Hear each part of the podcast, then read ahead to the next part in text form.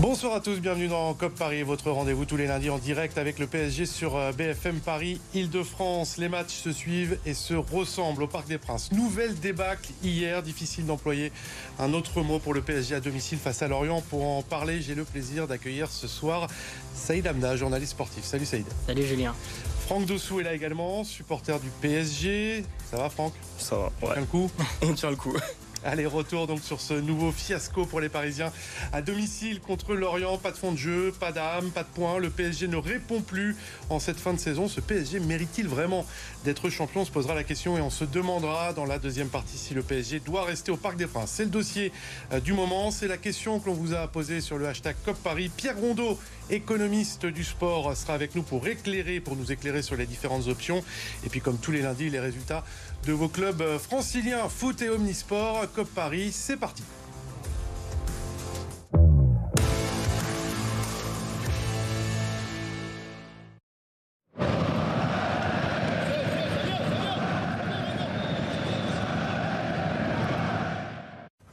Sais pas si vous avez tendu l'oreille. Les olés, le chambrage des supporters parisiens sur les possessions de balles lorientaises en fin de match. Ça faisait bien longtemps qu'on n'avait pas vu ça au Parc des Princes. Une réaction, une sanction à la débâcle parisienne hier contre une équipe de Lorient dans le ventre mou qui n'avait euh, plus grand chose à jouer. On va revoir les images de ces Lorientais qui sont devenus donner la leçon aux Parisiens.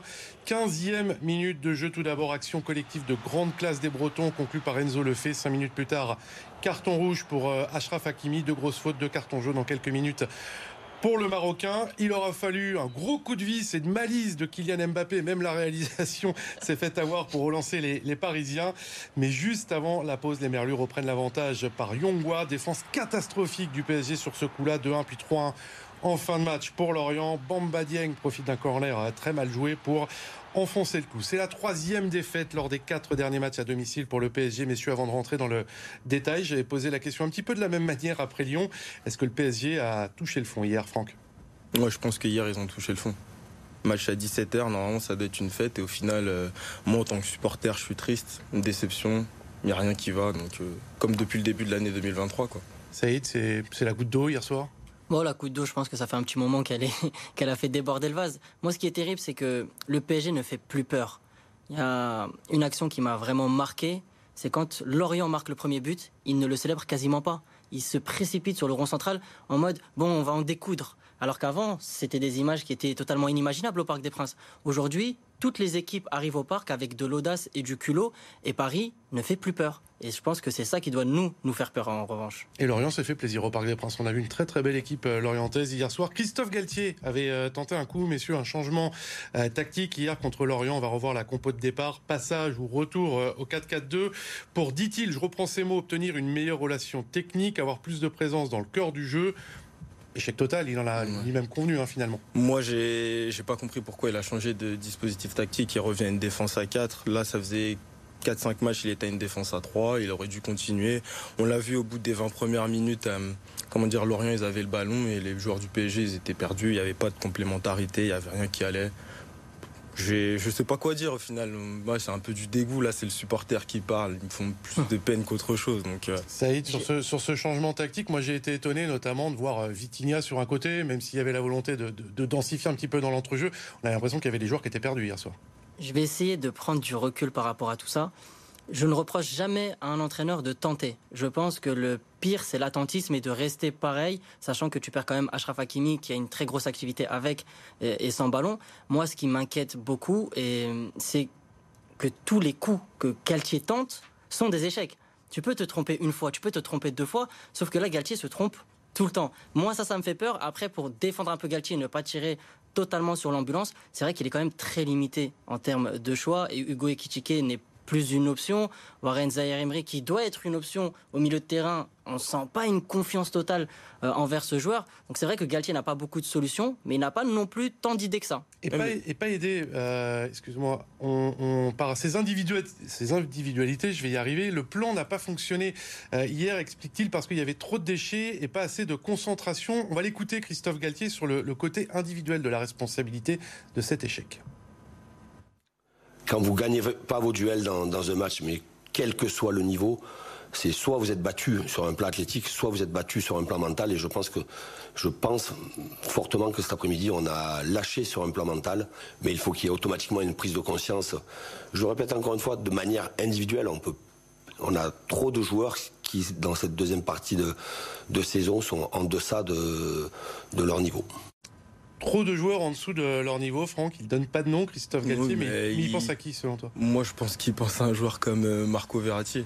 Je pense que lui, c'était la figure de proue du, projet du PSG. Là, cette année, c'est une saison sans pour lui. Il n'a pas joué euh, la Coupe du Monde. On attendait peut-être que lui il rehausse un peu le niveau de l'équipe. Et au final, c'est lui le plus mauvais. Et il a la chance euh, bah, d'être titulaire de la part de Christophe Galtier. Et par exemple, ça, on va dire un joueur comme Zaire Emery ne joue pas. Donc, ouais, c'est dommage. Saïd Verratti, t'en vois d'autres? Ouais, il y en a plein. C'est drôle, hier j'étais à la conférence de presse, donc du coup j'ai pu lui, lui, poser une question et, et je l'ai relancé sur quelque chose où il disait il y a trop de joueurs en dedans. Et ça, c'est très symptomatique parce que Galtier, jusqu'à présent, s'est toujours refusé de tirer sur ses joueurs. Moi je lui ai posé une question sur Hakimi et sur les joueurs en dedans. Je lui ai dit mais concrètement de qui parle-t-on il n'a pas voulu euh, donner de nom, mais c'est la première fois quand même qu'il tire sur ses joueurs. Alors que jusqu'à présent, il était union sacrée, il les a toujours défendus. Mais là, il sent que sa place est vraiment très fragilisée. Donc, il tire sur les joueurs. Et tout à l'heure, vous le disiez, la tactique n'a pas fonctionné. Mais je pense que certains joueurs font en sorte aussi que la tactique ne fonctionne pas.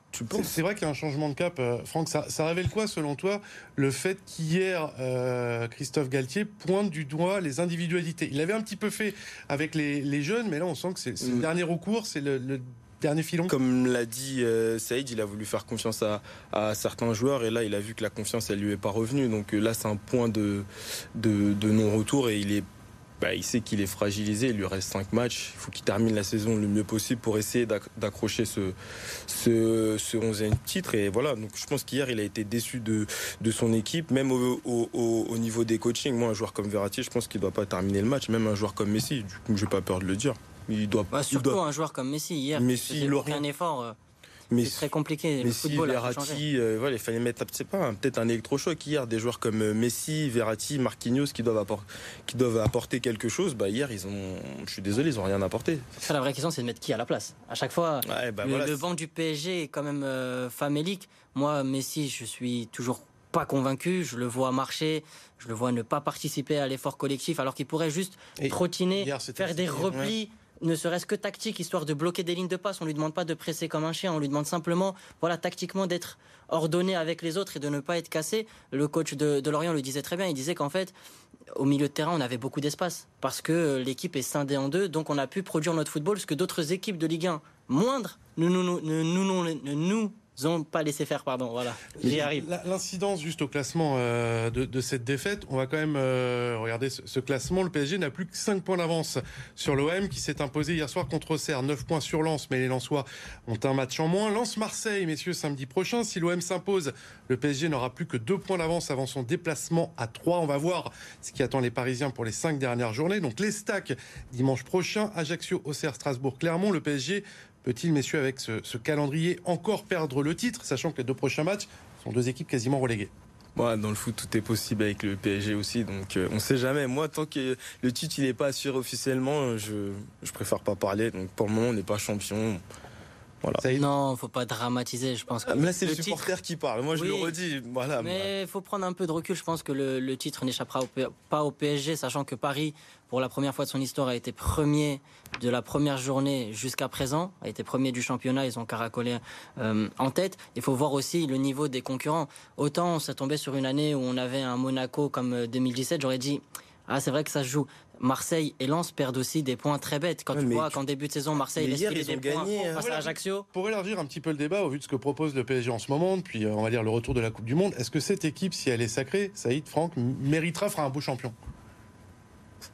Fera un beau champion, non, mais ils seront champions et on retient que les titres dans le foot. Donc euh, voilà, moi je retiendrai que, que ça. On a vu des champions plus sexy quand même. Voilà, mais bon. débat en ce moment quand même le RC Lens de Francaise, euh, l'Olympique de Marseille, qui, qui, joue mieux que le PSG en ce moment, tout simplement. Oui, il faut dire qu'il joue mieux que le, le, PSG, mais on a la chance euh, d'être d'être oui, d'être leader depuis la première faut juger une saison sur son entièreté. Faut pas oublier aussi. Ah, mais ils ont joué une demi-saison, Saïd. Je sais, mais à la fin, si le PSG est champion, c'est pas un vol, c'est que derrière, ils ont gagné plus de matchs que leurs concurrents. Il faut rester quand même assez euh, lucide là-dessus. Le début de saison du PSG était quand même euh, stratosphérique quand ils, gagnent 5-0 contre Clermont de mémoire, ils gagnent 7, ils mettent 7 buts à Lille. Il faut pas oublier tout ça. C'est qu'une saison, c'est de la première à la dernière journée. Alors oui, depuis la reprise à post-Coupe du Monde, c'est catastrophique. Mais ils ont aussi engrangé des points qui sont très précieux aujourd'hui. Quand on regarde Marseille, Marseille aussi des moments de perte. Lens ne joue pas le titre à la base en début de saison dans les objectifs du club. Ils n'imaginent même pas une seconde qui jouerait podium et qui serait potentiellement qualifié en, Ligue des Champions. Donc Paris sera champion et ce sera mérité. Maintenant, on est en droit d'attendre beaucoup plus, d'avoir un champion avec la manière. Là, Paris est champion parce que individuellement, ils ont des joueurs qui sont nettement au-dessus de leurs concurrents et ça, c'est pas glorieux.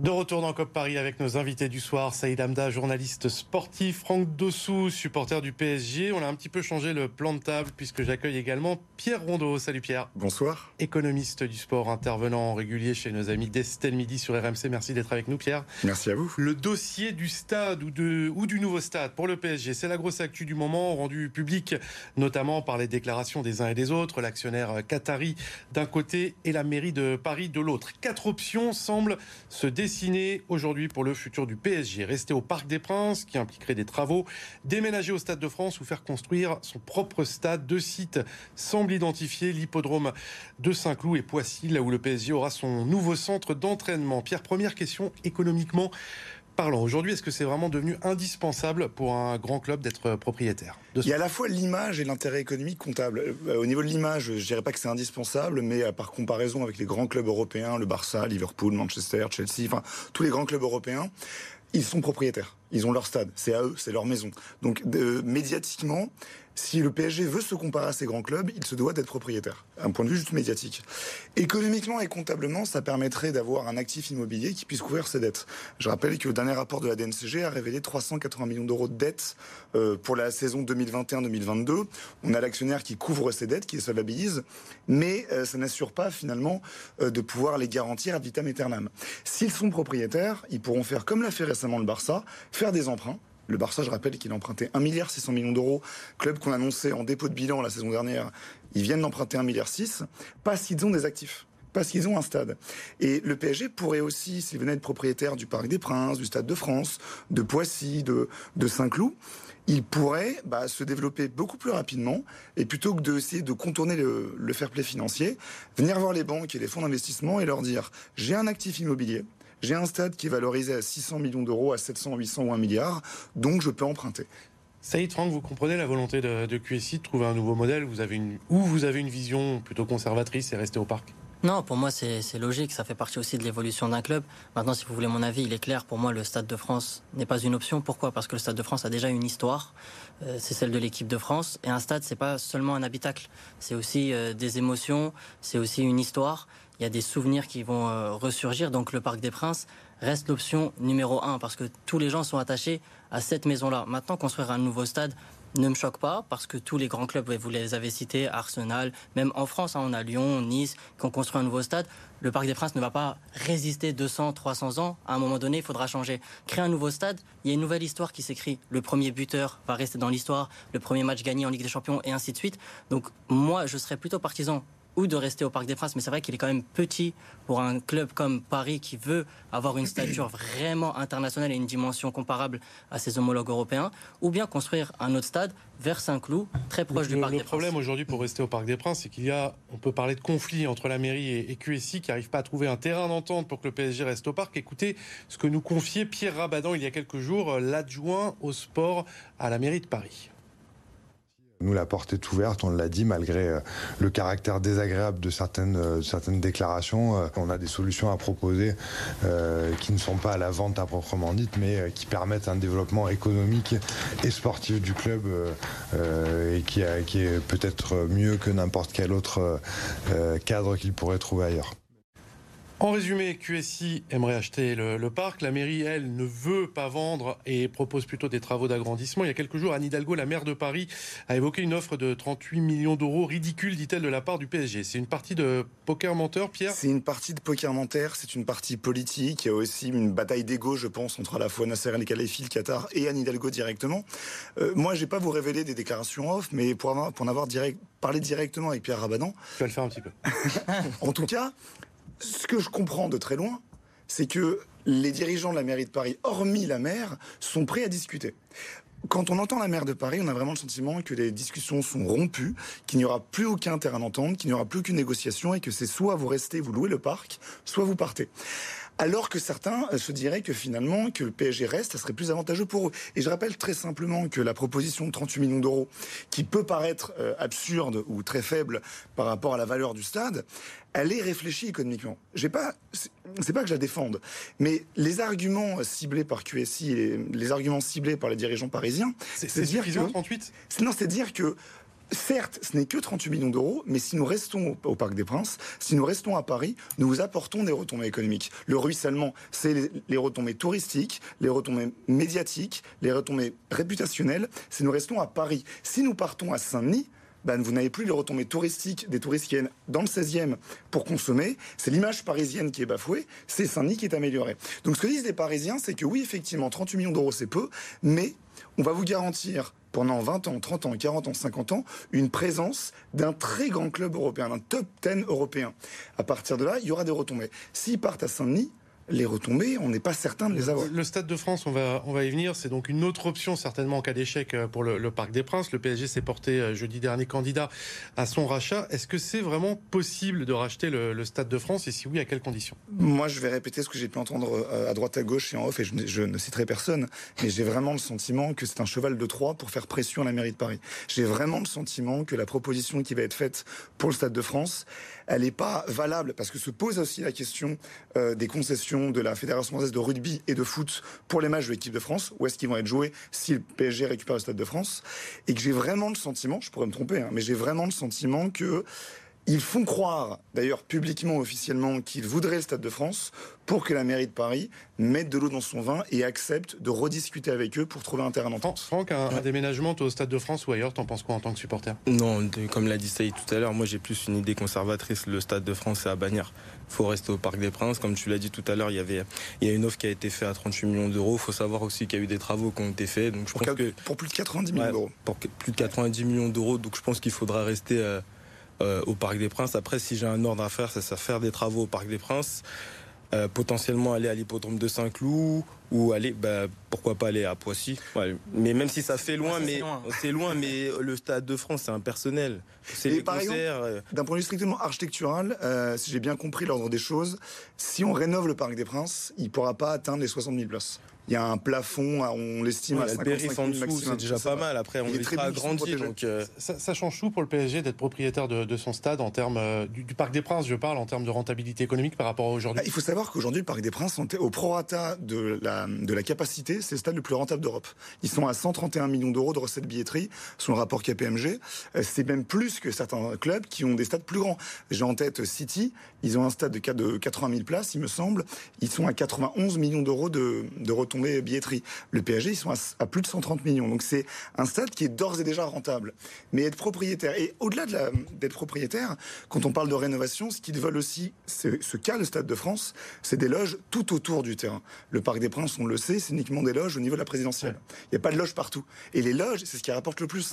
Il y a certains stades, 70% des rentrées financières, c'est les loges VIP. S'ils avaient des stades tout autour, des loges tout autour du stade, bah là, ils pourraient beaucoup maximiser leur, euh, leur entrée financière. Saïd, je m'adresse euh, aux supporters que tu es, que vous êtes.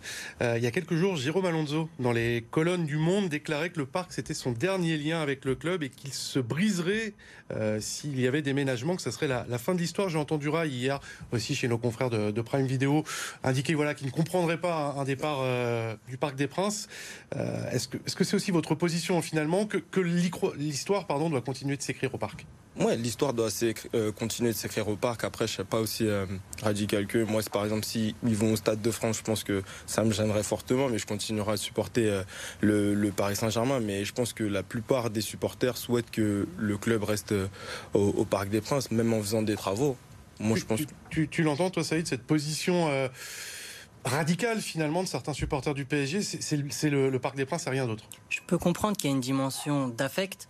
Maintenant, euh, il n'y a pas que l'affect dans le football. Tout à l'heure, Pierre, vous en parliez. 55 000 places, c'est symbolique parce que pour accueillir, par exemple, une finale de Ligue des Champions, il faut au minimum 60 000 places. Donc ça pose quand même d'énormes problèmes qui vont au-delà du, du, football. Moi, pour moi, le Parc des Princes peut rester un lien très fort, mais comme je le disais tout à l'heure, beaucoup de clubs ont décidé de créer un nouveau stade par rentabilité, pour l'image, etc. Et que le Paris Saint-Germain s'inscrive là-dedans, moi, ça ne me choque pas du tout.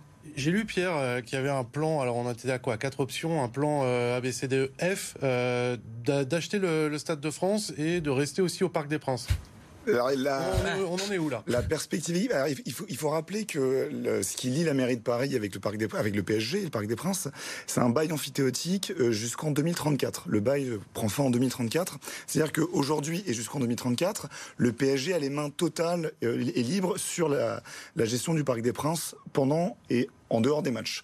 Euh, donc, s'ils venaient à récupérer le Stade de France pour 2027, fin de la concession, ça veut dire qu'ils auraient entre 2027 et 2034 la possibilité de payer un loyer de moins de 3 millions d'euros à la mairie de Paris pour conserver le Parc des Princes et d'être propriétaire du Stade de France. Donc, l'option, elle est possible d'avoir le Stade de France en 2027 et conserver le Parc des Princes jusqu'en 2034 c'est possible. Je vais te demander de te, mouiller pour, euh, pour terminer, pas de nous dire ce qui va se passer, mais de nous dire quelle est l'option préférable pour le, Paris Saint-Germain d'un point de vue économique. D'un point de vue économique, ils, doivent, ils se doivent d'être propriétaires. Ils se doivent d'être propriétaires. Alors, la question, bien évidemment, le romantisme, sentimentalisme, Parc des Princes.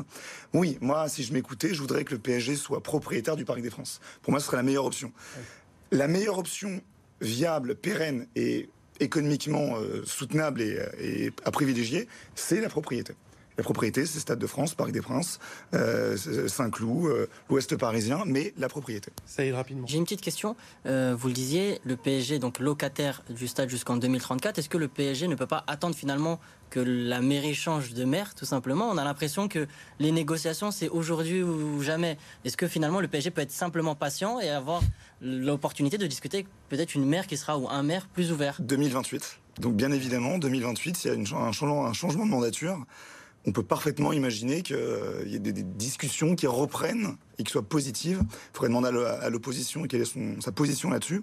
Mais on peut parfaitement imaginer qu'il y ait une attente jusqu'en 2028. Et s'il y a un changement de maire, on puisse aller aboutir vers euh, le rachat. Il faudra, attendre un petit peu. je pense que Paris n'est pas, si pressé que ça. Le résultat du, sondage, on vous a demandé justement sur le hashtag COP Paris, où aimeriez-vous que le PSG joue à l'avenir? Plébiscite total ou presque hein, quand même pour le, le Parc des Princes. Plus de 60% des votes. Le nouveau stade en deuxième position et le Stade de France, sans grande surprise, l'option la moins privilégiée. Comme il n'y a pas que le PSG dans la vie, on termine avec les résultats de vos clubs foot et Omni, c'est avec Marwan Saïr. Un match nul aux allures de victoire pour le Paris FC.